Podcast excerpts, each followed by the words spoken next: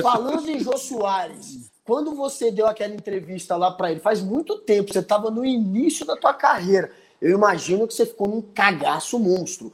Você, como é que você fez para se preparar para a entrevista? Você ficou visualizando, mentalizando, bebeu um vinho?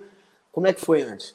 Então, o meu primeiro livro, Fé Demais, responde isso daí. Então, compre o livro e fique sabendo, sacanagem. É, o meu primeiro livro foi muito em cima da história de como eu fiz para ir no Jô, porque era um sonho antigo de músico e tal. Vou no Jô um dia, eu vou no Jô. Eu dormia, Guga. Eu ia deitar 10 e meia, 11 horas da noite é, e dormia 4 horas da manhã imaginando como seria editando e reeditando a minha entrevista no Jô. Então sempre foi uma coisa muito maluca o Jô Soares para mim. Foi um negócio assim, perturbador. E a primeira vez que eu fui, é, eu tive a notícia e iria a 16 dias dali. Minha, minha, minha assessora de imprensa, Renata Batalha, falou: olha, daqui a 16 dias, está marcado, você vai no jogo. E eu fiquei com muito medo de cair a entrevista, eu fiquei sem beber, sem comer direito, sem, sem porra, cagando mole. Quando chegou na hora, eu, tive, eu sa, da, você, é, saía da plateia, né? Você vinha da plateia em direção a ele para ser entrevistado. Quando falou, Marcelo Marrom, vem para cá, eu levantei, comecei a chorar, ele me abraçou e falou: fica calmo, eu vou te ajudar.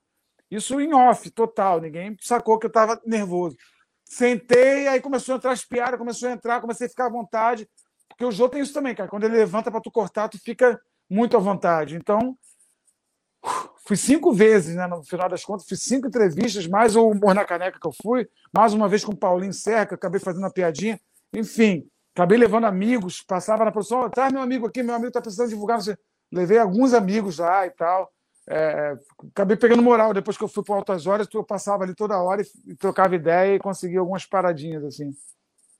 A gente já recebeu aqui o Derico também há um tempo atrás, né, que fazia parte do programa do Jô. O pessoal disse que eles fazem um briefing antes, isso é verdade, Marrom? Eles ligam perguntando as coisas primeiro, como é que vai ser mais ou menos a entrevista, ou é, meio avulso? Você chega lá Não. e já se.